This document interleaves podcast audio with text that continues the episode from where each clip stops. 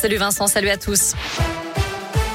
À la une ce jeudi, l'Ukraine ne se rendra pas. Ce sont les mots du chef de la diplomatie ukrainienne qui regrette l'absence de progrès sur un cessez-le-feu à l'issue des pourparlers avec son homologue russe en Turquie.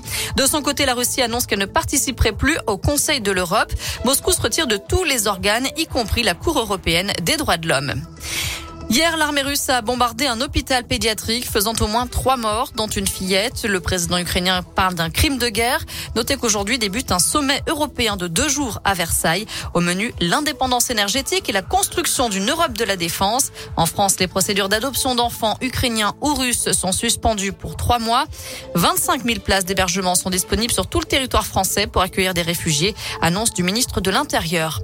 Dans l'Ain, la solidarité continue. La ville de Bourg annonce la fermeture du centre de collecte mardi prochain. Plus de 2 tonnes de matériel et de produits de première nécessité ont été acheminés. La municipalité appelle à faire des dons financiers désormais, notamment auprès de la protection civile pour l'achat de kits chirurgicaux.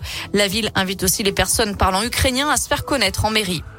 En bref, YouTube bloque la vidéo de campagne d'Éric Zemmour en France. Le candidat à la présidentielle a été condamné vendredi dernier pour contrefaçon de droit d'auteur après l'utilisation de plusieurs extraits sans autorisation. Il avait sept jours pour modifier sa vidéo et en retirer les passages problématiques, ce qui n'a pas été fait.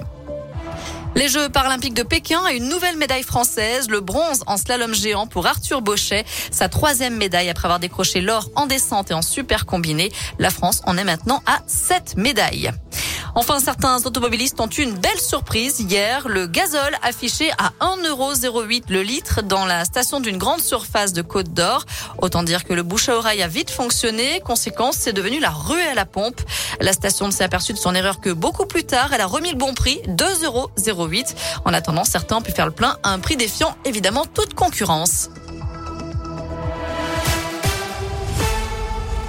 Merci beaucoup Noémie.